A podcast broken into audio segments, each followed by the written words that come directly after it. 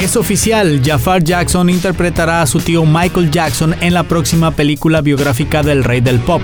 La película será dirigida por Antoine Fuqua, así lo confirmó Jafar en su cuenta de Instagram, acompañado de una foto de lo que parecen ser los ensayos del personaje. Jafar tiene 26 años y es hijo de Jermaine Jackson. En su mensaje declaró, me siento humilde y honrado por dar vida a la historia de mi tío Michael. A todos los fanáticos de todo el mundo, los veré pronto. La biopic se está desarrollando y de la cual se asegura será la mejor cinta de un cantante.